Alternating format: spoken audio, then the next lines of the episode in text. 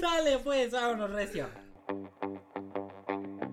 Híjole, ya no te puedo acompañar a comer, es que me van a mentar la madre en 10 minutos. Y sí tengo que llegar a juntar porque si no me regañan. Quizás no lo podría haber demostrado, ¿no? Porque en Chalco, Ni, pues, ni llegado a la biblioteca, güey. Lo baleaban en la esquina, güey. la cuchillaba. Ah, se ve que trae zapatos. ¿Me está diciendo que soy una prostituta de Brasil? ¿O qué? Yo, yo me prostituyo. Yo me prostituyo. A mí no me molesta. Me siento muy orgulloso de eso. Si en la primaria al usar el compás te salía cualquier figura menos un círculo, si cuando elegiste tu carrera buscaste una que no tuviera matemáticas porque los números no son lo tuyo, y si no entiendes las altas finanzas cuando en la tienda te piden dos pesos para darte ci- 10 de cambio, Si es de cambio. Se me vuelve en 110, güey. entonces estás en el lugar correcto. Seguramente has escuchado que las matemáticas están en todos lados, pero nunca has pedido un octavo de queso panela. Cada semana, Eduardo Sánchez, Christopher Tejeda y yo, Miguel Serrano, te lo demostraremos por contradicción. ¿Cómo están? Muy bien, muy bien. Ah, Una muy bien. semana más Una semana más de este, su podcast. desde su podcast y de cómo va el mundial. Ya bien, ¿Cómo va el mundial? Ahorita que. ¿Cuándo acaba este mundial? El, El 10... 18, el 18. de diciembre, ¿verdad? Claro, de domingo es la final. Domingo Ajá. 18. Bueno, siendo... No sé, se- pues sí es 18. ¿Aquí estamos hoy? Ni idea. Pero todavía no no es, ¿ah? Es, a ver, espérame. No, ¿verdad? Ah, No, no, todavía falta. Es Ah, este dos fin de semana al otro. Algo así. Ajá. Bueno, pues sigan con su quiniela. Recuerden el episodio anterior. Matemáticas de fútbol. A ver cómo van viendo. ¿Quién va a ser campeón? Hoy es 6 de diciembre. ¿Quién va a ser campeón? Ok. Pero bien, bien, andamos vivos. Bueno, como ya hemos. Ah, bueno, este capítulo, ¿qué, qué capítulo? es? ¿75? 75. Ok. El capítulo. Ah, bueno, antes de que comience 6 de toda la diciembre, historia, capítulo 75. 3 por 5 al cuadrado. siento las posadas alrededor de mí. Sí, sí, sí. Ya, ahorita es romper piñatas. Deberíamos hacer una posada matemática, ¿no? Con libros. Ingue su madre, rompes y te cae la posta. ¡Ah! El. Stuart, ¡Ah! Estaría chido, ¿no? Pues sí, sí, habíamos alguna vez ha platicado, ¿no? De hacerlo Sí, como hacer una. una, una Una, posada. posada. matemática, o sea, Pues no con nuestros. Los sí, que nos los escuchan, que- los que nuestros quieran- amigos, los que quieran los venir, que ¿no? quieran caerle. Y cuando este podcast sea tremendamente grande, podemos hacer una posada así. Y ya que choncha. paguen boleto, ¿no? Y ya, pagas boleto, para sí, entrar. sí. Ahorita quien quiera venir, ¿no? Pero ya.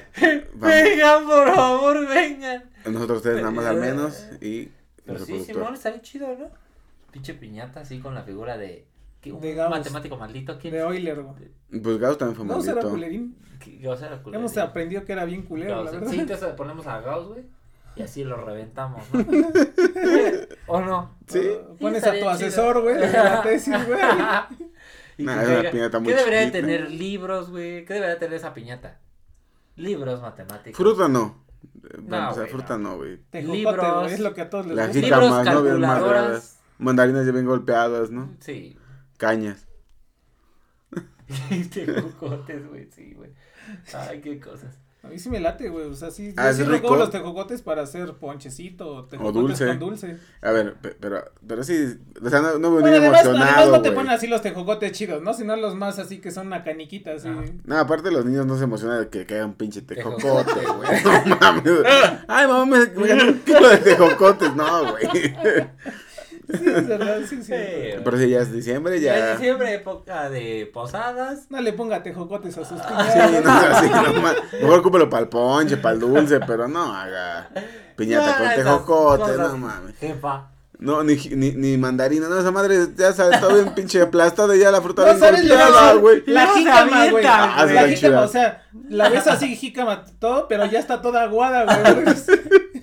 Luego los Sí, chamacos, güey, todos aplastando las cosas, güey. Sí, no, pero no, ma, Ah, sí. ya nadie quiere frutas. Piñata, no, ma. A ver, sí, de- denlos en un, en un aguinaldo. Sí. O el ponche o así, pero sí, no. Además que ahorita estamos con la época de lo- la salud, güey, los estampados de exceso en Tres, azúcar. tres, tres. Mira, da, su aguinaldo con pura fruta. Ya, libre de estampados, ¿no? Y galletas de animalitos. Ah, También el niño te va a sí, mentar güey. como me das cacahuate. Sí, güey. También, Chris, no mames. Un niño así, ay, gracias por mi kilo de cacahuate y mis tres jicamas. Que por cierto, ahora ya no sé, pero antes te da las colaciones, ¿no? Así De esos caramelito, ¿no? Caramelitos Los tan pinches caramelos que querías morder. Sí, eran rompemuelas, güey. Sí, güey. Y, y acá, aparte que el color sabía bien culero, ¿no? Sí, Era que sí, sí. lo chupaba y decía, ah, mira, uno rosita, lo chupaba y decía, ay, la madre, este que es. Ay, güey. no. ¿Con qué lo pintaron? ¿Con cianuro? Sí, saben. Radioactiva, está más, pero. Pues ahora sí, güey. Qué buenas épocas. Pero bueno, antes de empezar el capítulo, Ah, sí. denle sí, me sí. gusta, suscríbase, Comenten, compartan. y toda esa onda, ¿vale? Y si puede, sea nuestro Patreon. Ahora sí, vámonos recio. Arráncate, Miguel. Como ya hemos escuchado en otras historias de este podcast, algunas personalidades que contribuyen a las matemáticas se les conoce por otra cosa más allá de las matemáticas. O sea, no se les conoce por ser matemáticos. Por supuesto. En la historia que les contaré, conoceremos a otra mujer extraordinaria por su vida y su labor. Ok. Hoy en día se le sigue reconociendo y recordando en todas las universidades en las facultades de enfermería. Sin embargo, en las facultades de matemáticas apenas se le menciona o ni siquiera se le conoce. Yo estoy seguro que, Que ni siquiera se le conoce. se, se le conoce, sí. Hoy les voy a platicar la historia de The Lady of the Lamp, la mujer de la lámpara, Florence Nightingale. En mi. ¿Nunca la han Como escuchado? dice la canción de un grupo, en mi perra vida, güey, la he escuchado. Nunca, güey. No, yo tampoco, pero suena interesante, ¿no? Suena interesante. A ver. Habla, O sea, na- Floren- háblanos más. Florence Nightingale sí es una persona muy reconocida, pero en el ámbito de las matemáticas casi no, y hizo avances. Bien o sea, yo, yo, para mí es una matemática, Ah, más que de lo que se le reconoce. Y nada más como una nota al pie antes de que comiences así de lleno. Escuchen los capítulos aunque sean de mujeres, porque hemos notado Ah, que, sí, que- ¿eh? que las estadísticas bajan bien, cabrón, cuando es, contamos a- de una científica, alguna mujer que hizo algo notable y, y le damos su lugar en la historia. Casi no lo escuchan. No le escuchan, ¿qué pedo, güey? Sí, sí, pinche madre. Pero bueno, nada más era como una nota y reclamarles que no escuchan. Si ven el nombre de mujer, no lo escuchan. Pero bueno, continúa. Gracias. Florence nació el 12 de mayo de 1820 en Villa Colombia, en Florencia, Italia, mientras sus padres están en una luna de miel de dos años recorriendo Europa. Así nomás, ¿no? De hecho, Florence se llama así en honor a la ciudad donde nació, Ok. que es Florencia, Italia, ¿no? Qué bueno que no nació en la putanesca, ¿no? No, bueno, de hecho, de hecho, su hermana mayor, güey, no, no, no, su hermana mayor había nacido un año antes mientras estaban por Grecia y también se le llamó igual que la ciudad donde nació, Partenope, güey. Ah, Su, su- su hermana se llama Partenope Nightingale, güey, y Florence se llama Florence Ay, ya le Nightingale. tocó chido, güey. Sí, güey. Era una pinche ruleta rusa ahí, güey. Imagínate aquí que nacieras, te sea- llamaras Xochitepingo, güey. no. Chimalhuacán, güey. Chimalhuacán Sánchez, güey. ¿Cómo te llamas? Chimalhuacán Sánchez. güey. Desagua, desagua. Ah, bueno, desagua y está chido. Desahualco, eso sí es un nombre. Chalco, ¿no? No, güey, Des- eso es Ah. Ah, no. Chalco Hernández, güey. Me llamo. Capozalco Sánchez, güey. Me llamo Indios Verdes, no, no mames. Me llamo Motel de la Carretera 35. Ay, no sé, Pero no, sí, no. güey. Bueno, con esto ya, ya vamos viendo que, que era una familia que, pues, si se casaron y se fueron dos años de luna Ah, de miel. acomodados. Y en esos dos años nacieron sus dos hijas, ¿no? Eran unas personas ¿Qué tenían? bastante, basta- con bastante potencial económico, ¿no? Sí, muy, muy buena solvencia, ¿no? Que de hecho, el padre de Florence heredó una fortuna de uno de sus familiares que se dedicaba al mayor negocio que le ha dado las mayores riquezas a Inglaterra. Esclavitud. Exacto, el algodón, güey, el algodón, ¿no? Y- saquear, saquear museos. No, pero era el algodón, o sea, Mm. ves que tenían un chingo de esclavos y estos esclavos, o sea, el algodón fue un negocio muy pujante en esos tiempos, o sea, Me acordé de un capítulo de The Office, ¿no? Cuando este Andy está investigando que. que por que su familia no eran esclavistas, güey, Y no que dice, ya vieron eran esclavistas. Y dice, no, solamente traficábamos con ellos. Ah, eso es peor. Sí, sí, es cierto. Pero, no, ese capítulo es. Pero sí, o sea, tenía un, un este, eh, Sí. era un negocio de algodón y, y entonces, pues, por eso, Que como dato cultural, Inglaterra tiene una deuda económica con Jamaica, justamente eh, como una indemnización por la esclavitud que Inglaterra nunca le ha pagado. Ni, Ni pagará. pagará. Ni pagará. ni pagará, sí, sí, sí. Su padre fue educado en Cambridge durante su niñez, por lo que las hermanas Nightingale contaron desde chiquitas con profesores particulares y más tarde el propio papá se dedicó a, a educarlas a sus hijas. Ah, pues ya, eso está. Gracias a esa, a esa educación y pues que tenían una, una biblioteca muy nutrida, Florence pudo leer las obras de Euclides. Entre otros, pero en particular de Euclides, ¿no? A los 20 años de edad, o sea, ella nació en 1820, aquí ya estamos en 1840, ahorita voy a hacer un pequeño viaje en el tiempo hacia atrás, pero a los 20 años de edad, Florence le rogó a sus padres que le dejaran estudiar matemáticas en lugar de tejer estambre, pues esto estoy citando, ¿no? En lugar de perder el tiempo tejiendo estambre y practicar cuadrille. Pero su mamá no aprobó la idea. Su padre también le dijo que debía estudiar temas más acordes a una mujer. Además era una mujer de alta sociedad, ¿no? Sí, tenía que cumplirse tu estándar, ¿no? Estándares, sí, sí, sí. Sin embargo, fue tanta la insistencia de Florence que sus padres contrataron tutores de matemáticas para ella con lo que pudo aprender. Destaca que entre sus tutores uno de ellos fue Sylvester, que no sé si han escuchado Sylvester. Las las ecuaciones de. Sylvester, ¿no? Las Y ecuaciones de Sylvester Es de álgebra también. es creo, de ¿no? álgebra, El exactamente. teorema, sí. El de- teorema de Sylvester, El, el ¿no? teorema de Sylvester y Cayley, ¿no? De. Eh, desarrolló De de la teoría de grupos, las ¿no? invariantes junto con güey. Entonces, haz de cuenta, pues como tu padre decía, ah, bueno, pues, Cali, Cali es de pues si quieres, si, si quieres estudiar, grupos, ¿no? ajá, sí, de grupos, exacto. Cayley es uno de los, uno de los teoremas fundamentales de teoría de grupos, El es de- el de Cayley de y el de Silo. El de Silo, ¿no? Ajá, Sería para Silo Cayley, grupos. El de Cali es de que todo grupo es isomorfo a uno de permutaciones. Mira, te Ya no te lo manejo, no, no te o lo sea, manejo. se me olvidó, Ahorita o sea, no, pero sí tiene que que ver sí. con grupos, ¿no? Bueno, sí. Ajá. Y Sylvester, pues Sí, era la- colega de Cayley. La última parte antes de empezar anillos, Ajá. es cuando empezó a ver lo de permutaciones y demás, y sí tiene que ver con divisibilidad y demás, para esta Kale y Silo, pero no me acuerdo cuál es cuál, Y pero sí. Pues imagínate, es como si tus papás te contrataran, no sé, a, A Terence, ¿no? a, Terence, güey, ¿no? Así para que fuera tu, tu, tu tutor, ¿no? Ajá.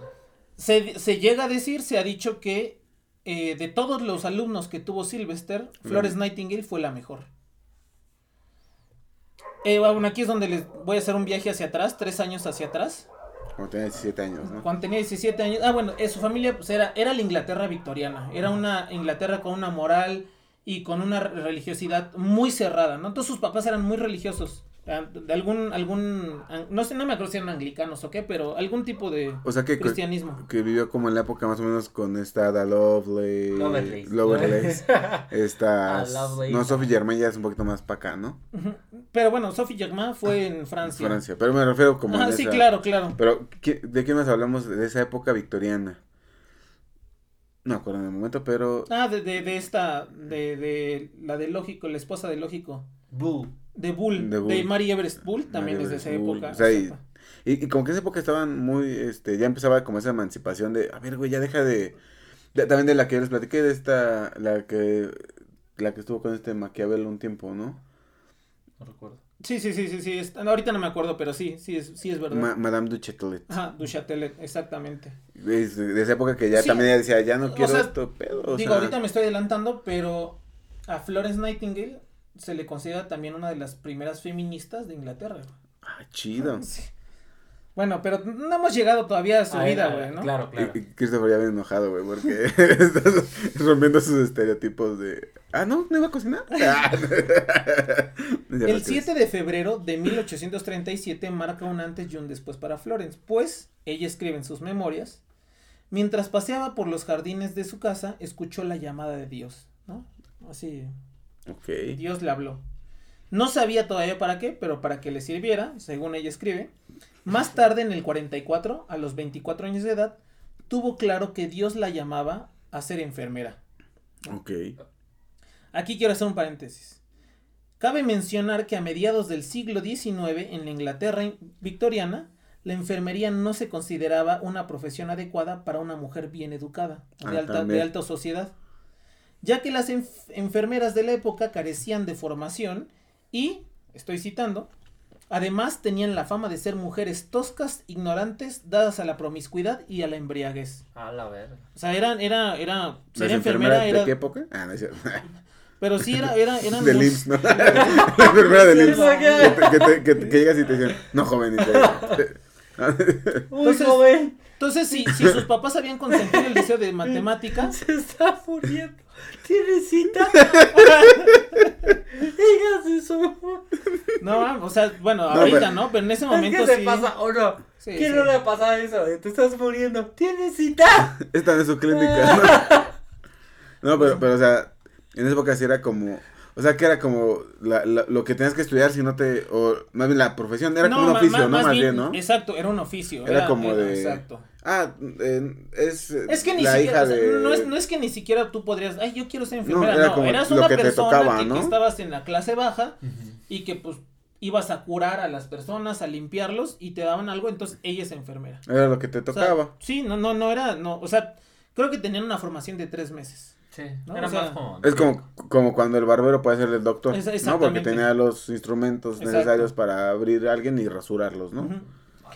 Entonces, eh, pues obviamente sus papás ya habían consentido matemáticas, pero ahora quería ser enfermera como, güey, no te No vas a ir a emograr, ¿no? Porque literal Sí. ese era la- la- el pensamiento. Entonces, pues dijeron, ¿sabes qué? No. Eh, pero tras muchos sacrificios y la oposición, y bueno, además enfrentarse a la oposición de su familia, logró formarse en enfermería, o sea, tres meses. Ay. Pero, bueno, otra vez, ¿no? Aquí salió con toga y birrete, güey, como los niños de No, no, primaria. no, no, bueno, es que- es que los que No sé si has visto, ah, hay eh, las monjas, ¿no? La- en- en- antes, en la Edad Media, eran la gente que se dedicaba a curar a los enfermos. Sí. Entonces, las monjas tenían así su velo y su carita así encerrada y todo. Por eso es que las, bueno, en ese tiempo las enfermeras también se vestían como monjas, porque trabajaban con las monjas. Entonces, eh, ahorita ya no, ahorita ya nada más. De hecho, algún recuerdo de, de Es esa la- época es la, la esta, la- no me acuerdo cómo se llama. Bueno, su cosita esta que se ponen aquí en la frente. Escofía. no. La cofia. La cofia. La cofia. Ahí va, que tienes sí, la blanquita, ¿no? Pero bueno, Nightingale no era, pues era una persona de la aristocracia, o sea, su papá tenía su escudo y yo estuve checando a ver si tenían algún título nobiliario y no, pero creo que uno de los pueblos se llama así porque porque era su apellido, ¿no? O sea, tenía su- sus Sí. hay fotos, ¿no? Les voy a poner ahí fotos así de su mansión, ¿no? O sea, era una mansión, ¿no? Literal así. Entonces Nightingale fuera de eso, fuera de estudiar eso, pues se fue por Europa y África a, a visitar los hospitales, ¿no? De, de pues, cómo estaba, ¿no? Pues si era una rica con ganas de encontrarse a sí misma e irse a... Correcto. decir, Ay, me voy a África, un retiro.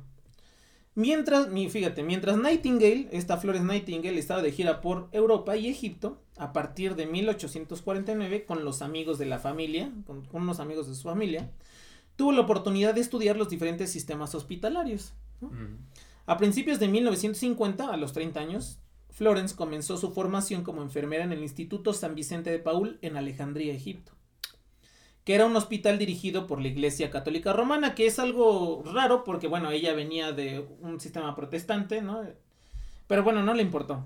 Después, Nightingale visitó el hospital del pastor Theodor Fliedner de, in- en cerca de Düsseldorf en 1850 y, y bueno, y en julio de 1850 Nightingale regresó a ese mismo hospital en Alemania, o sea, estaba, estaba un chingo de lugares y es lo que les decía, ¿no? Que, que eh, realizar, eh, realizó tres meses de formación en enfermería en el Instituto de las Diaconisas de Formación eh, de las Diaconisas Protestantes y desde Alemania se trasladó a un hospital en Saint-Germain, cerca de París.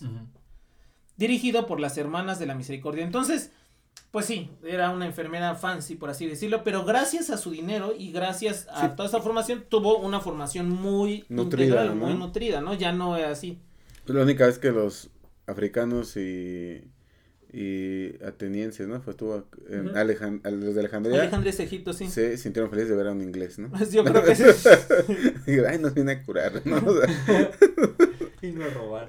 a robar. Al- O Son chacalones. matar. Y o u matar. Son chacalón. Es que ya saben que los ingleses son bien juguetes. ¿Para qué los invitan, güey? Al regresar a Londres en 1853, a los 33 años, Flores Nightingale asumió un cargo. No había, no existían, o sea, bueno, si las enfermeras eran de la baja estofa, ni siquiera existían cargos, entonces le inventaron un cargo para ella, ¿no? Me suena. Un cargo no remunerado de superintendente en el establecimiento para damas de, durante la enfermedad en el número uno de Harley Street, ¿no? En Inglaterra, en Londres. Sí, o sea, me dijo que fue como para. Sí, Pues porque... ibas a ser enfermera, pero no te vamos a denigrar cómo se siente la enfermedad en este momento de la historia. Entonces vamos a crearle un cargo para que al menos sea un poquito más Y hasta aquí. bien ya, visto. ¿no? ya, ya hasta aquí vemos que, bueno, gracias a su dinero, el dinero de sus padres, porque no tenía dinero, entonces su papá le da una, sub- una subvención, pudo tener todo este camino. Pero, eh, justo en este momento, o sea, a partir de aquí lo que les voy a contar es, cambia totalmente, ¿no? O sea, sí se ve que no era una white chica, ¿no? Así que no... Guayte chica. white Una chica. white chicken. Así que nada más se toma fotos así Sí. con el morenito, ¿no? De Chiapas, Sí. nomás para decir, sino que se involucra muy activamente Realmente. en... Acuerdo igual del, del que se, el niño, el niño compraba sus tortillas, ¿no? El white chicken llorando tomándole la foto, ¿no? Luego me hace meme en los show notes. Por A eso son los voy a poner memes. El 16 de marzo de 1853 estalló la guerra entre los imperios ruso y griego contra los imperios, bueno, contra el imperio otomano, el segundo imperio francés, el Reino Unido y el Reino de Cerdeña, ¿no? Italia. Entonces, a esta, a esta guerra se le llamó la Guerra de los Balcanes. Los rusos fueron derrotados, ¿no? En ese tiempo. Sí, gan- eh, digamos, ganó la, los aliados. Pero eh, salieron muchos periodicazos. O sea, bueno, se pueden encontrar, ¿no? Las notas. Donde acusaban terribles condiciones para los enfermos y heridos en las batallas. Por lo que Florence pidió ir al frente de la guerra. Así con, con estos vatos.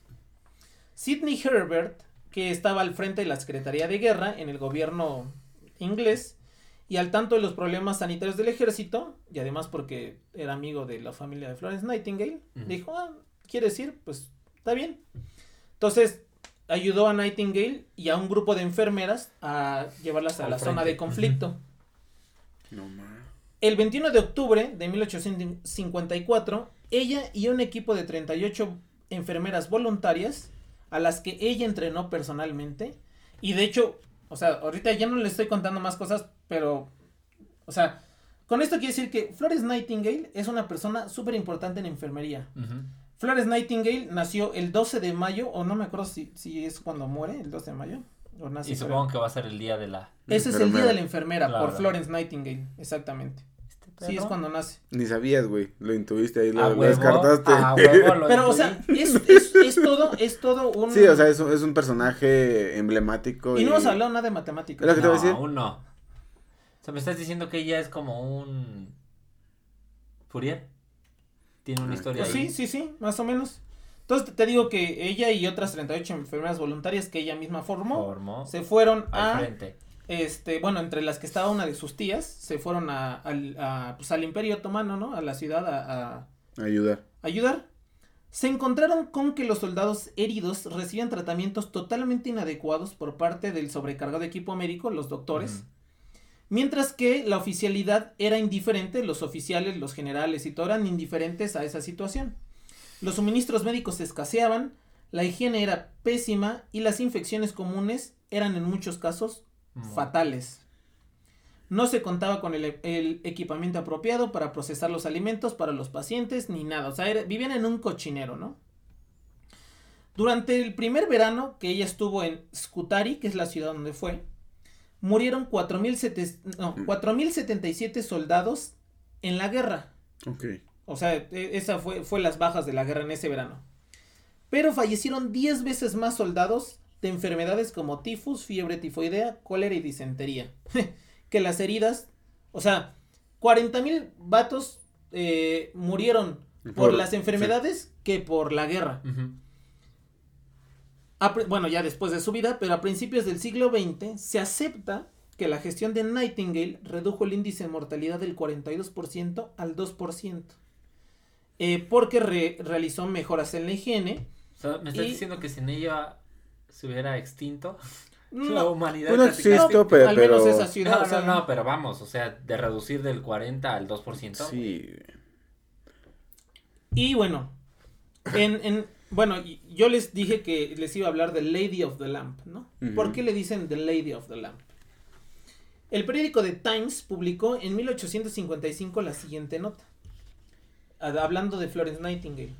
Sin exageración alguna, es un ángel guardián en estos hospitales y mientras su grácil figura se desliza silenciosamente por los corredores, la cara del desdichado se suaviza con gratitud a la vista de ella. La lámpara. con- Cuando todos los oficiales médicos se han retirado ya y el silencio y la oscuridad descienden sobre tantos postrados dolientes, puede observársela sola con una pequeña lámpara en su mano efectuando sus solitarias rondas.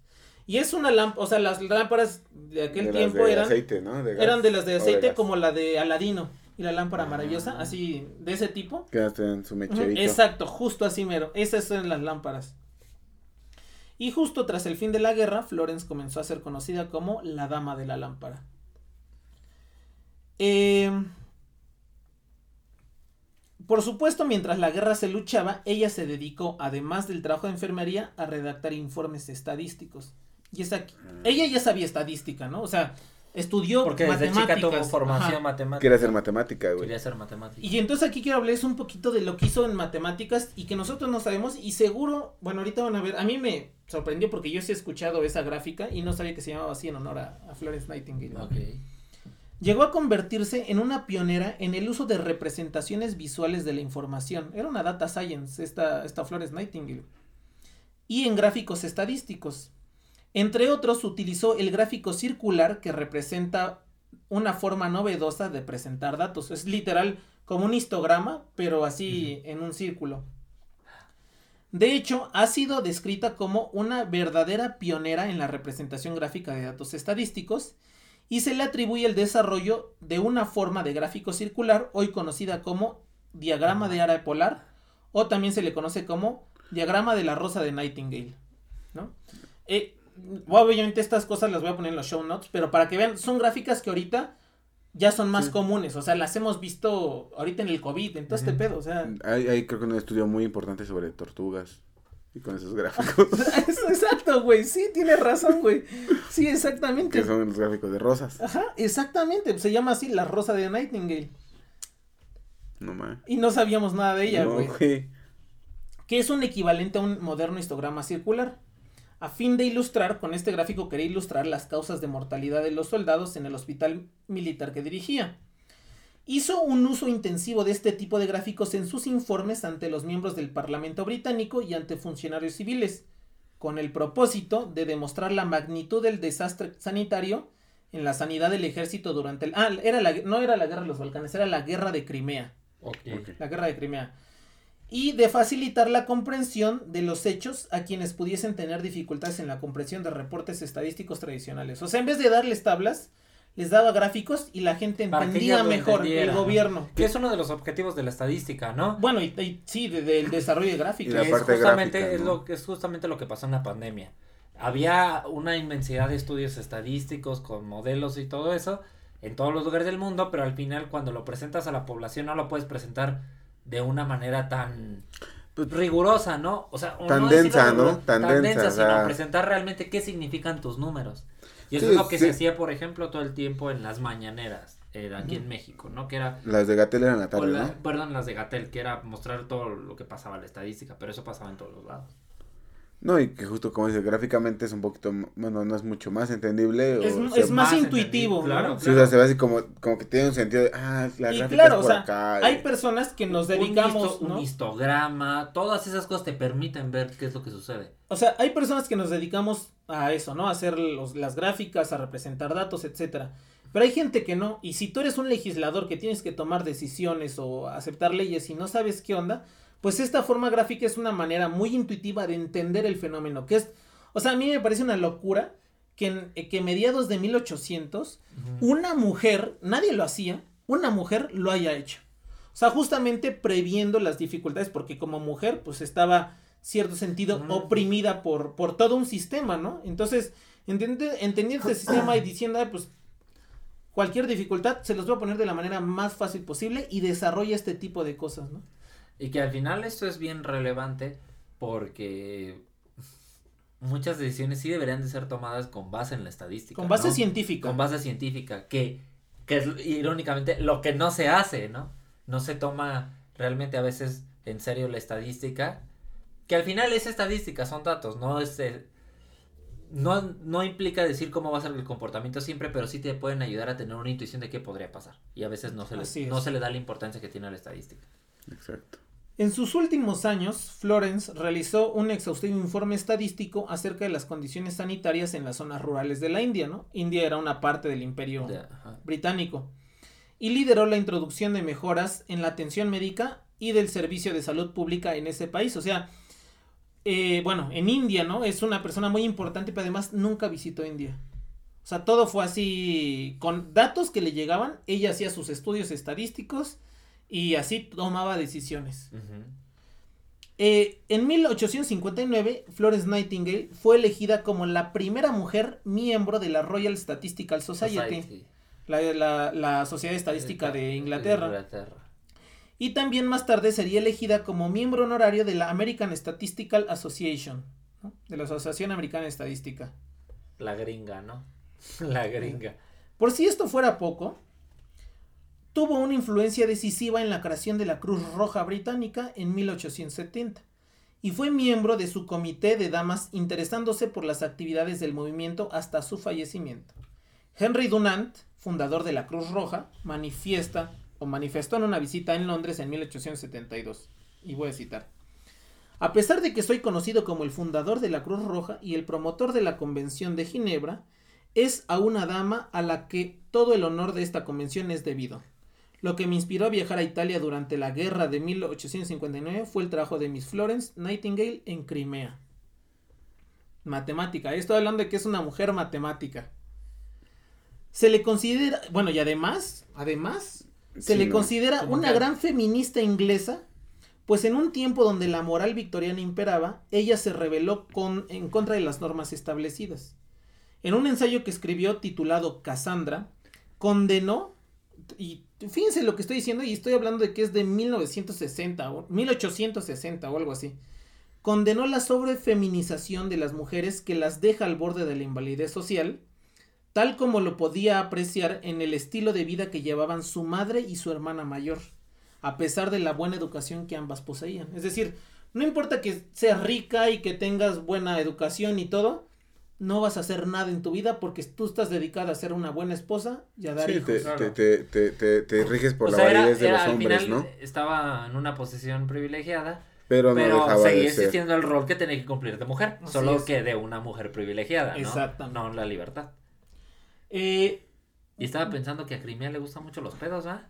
Sí, sí, sí, sí, sí. A Crimea le encantan los pedos. porque- Bueno, ta- tal vez más bien no es que le encanten los pedos, está en una, en una En- posición geográfica bien culera, ¿no? claro. Entre Como Rusia y Cuba, Europa, ¿no? Es pues como Cuba, ¿no? Ajá. Que no es que no creo que les mame el bloqueo económico, pero pues es porque donde están, ¿no? Y, Sí. bu- y bueno, a Florence Nightingale nunca se casó, nunca tuvo hijos ni nada. No podemos, todo esto que decir no lo podemos afirmar. Hay estudios, hay urbana? libros. No, no es leyenda urbana, o sea, hay libros que explican, pero no sabemos, ¿no? Hay un libro eh, que se llama, dice, no me acuerdo ahorita, no lo apunté, pero es algo así como superestrellas, las 12 lesbianas más famosas de toda la historia. Ah, ok. Y entre ellas está Florence Nightingale. Se asume que ella nunca se casó ni nada de eso porque eh, estaba enamorada de alguna de las De sus compitas. enfermeras, ¿no? Ok. T- ok. Tal vez ya es. Y, y digo, no me parece descabellado dado el, el tiempo en el que estaba y porque nunca se quiso casar. También leí que tuvo varias propuestas de matrimonio y nunca se casó ni nada. No lo sabemos, Exacto. Claro. pero el chiste es que ella fue una persona... Sí, como es, tal vez por una, tal vez era lesbiana, no, como es, no se sabe, tal vez simplemente pensaba que si se casaba iba a perder esa libertad que había ganado, mil y un cosas pueden haber sido, ¿no? O sea, y que no estaba estar con nadie tal vez, ¿no? También. Así como ella siente que recibió el llamado de, De Dios. de Dios, es que nos lo comunica en un sueño, ¿no? ¿Por qué razón no se casó? eh, el 13 de agosto de 1910, a los 90 años, De Fa- 1910. 1910, eh, Florence Nightingale falleció mientras dormía en su habitación del 10 de South Street en Park Lane, Londres. El monumento de Crimea, hay un monumento que se llama así, erigido en 1915 en Waterloo Place, Londres, se hizo en honor a la contribución que Florence Nightingale había hecho a, la guerra de Crimea y a la salud del ejército. Les voy a poner ahí, es una estatua muy bonita que- está de Florence Nightingale. Y bueno, actualmente, cuando es la graduación de, la- de las enfermeras y los enfermeros, dan, le dan una lamparita. hay un rito que tienen que hacer que se llama el paso de la llama. Y en el paso de la llama, todas las enfermeras reciben una lámpara como la de Florence Nightingale, recordando de que todo esto de Florence Nightingale Claro. y tienen que, que- y eso es en todas las graduaciones, en todas las universidades, al menos digo, a mí sí me ha tocado ir, por ejemplo, en UNAM, pero sé que se hace en todo el mundo, ¿no? Y digo otra vez, ¿no? Lo, lo irónico es que siendo una persona que se dedicó a la estadística y más que estadística es esta representación gráfica de los datos y una representación muy muy muy digerida de los datos. Que parece que no tiene peso, pero cambia todo. Exacto. La geome- es como la geometría analítica, ¿no? Eh, en el momento en el que se empieza a hacer este concepto del plano cartesiano, cambia todo. Cuando empieza a darse representaciones al... Sí, O sea, la parte gráfica es, aunque parezca inofensiva, es fundamental. Que ese es René Descartes, ¿no? El que hizo toda esa parte. Sí, pero, o, sea, el- Pero- o esta idea de colocar, cuando se habla de números complejos, el eje de los imaginarios en el eje Y, son ideas tremendamente... Sí, que, que como dices, tal vez ahorita los haces- lo ves como algo muy Ah, común sí, y todo, pero en su momento, Era ultra novedoso, era la vanguardia. y, y que sigue siendo algo que se utiliza para Hasta el justo día de hoy. ser visualmente eh, entendible para que cualquier mortal como nosotros lo podamos entender y, y saber más o menos de, ah, mira, ese está más grande, seguro es por algo, ¿no? Pues sí, güey. Es que ese güey. Ah, se acordó Sí, sí, de, sí. de sus noches. No, güey, no. Bueno, lo que, lo que voy es que a mí me parece irónico que, Ah. que no lo conozcamos, no tengamos un cuadro de Florence Nightingale en, en, en las. En el Limas, por ejemplo, ¿no? O sea, que, que se dedica a cosas así, ¿no? Aplicadas, ¿no? Pues es, volvemos a lo mismo, no darle su lugar o, o hacer oídos sordos, ¿no? De lo que Bueno, al menos tiene su nombre la, Digo, la eh, gráfica, la gráfica. güey, ajá, ya. Sí. no, y, y- Digamos que le fue bien porque hay otras que ni siquiera eso. y como dice Miguel, por suerte pasó a la historia también en la parte de la enfermería, entonces por eso se puede rescatar Exacto. mucho de su historia. Exactamente. Porque si, güey. si no hubiera pasado en esa parte, sinceramente, ¿qué sabríamos de ella, no? O sea, Exacto. ¿me estás diciendo que va a haber show notes donde vamos a ver esas gráficas? Sí, así? sí, sí, Ah, sí, sí. Esas gráficas, como Y- las dibujó. O sea, de hecho hay eh, pergaminos o papel, ¿no? Donde ella lo dibuja así con pluma de esas fuentes. O sea, está pues, que se conservan todavía. Y un meme, dijimos que... Ah, sí, el meme también. y bueno, pues este fue el capítulo de la mujer de la lámpara. Muy coqueto, muy coqueto. Increíble capítulo y para... Y, y, y Se une permea. uno más Y ya permea, a esta ¿no? lista de mujeres, ya, pues ya dejando al lado de personas que han hecho algo en matemáticas y que no son reconocidas, pero mujeres que hacen contribuciones a las matemáticas y pues no están como tan recordadas, están ahí, entonces para que ya tenga en una exposición digan, estas son las mujeres matemáticas. Ajá, sí, sí, sí. O sea, aprendes Sí. un montón. Sí, ya tienen para echarle y qué Y para reconocer ¿eh? y para que también nuestras escuchas, o sea, mujeres, y también los hombres, no solo mujeres, tengamos nuestras heroínas matemáticas, ¿no?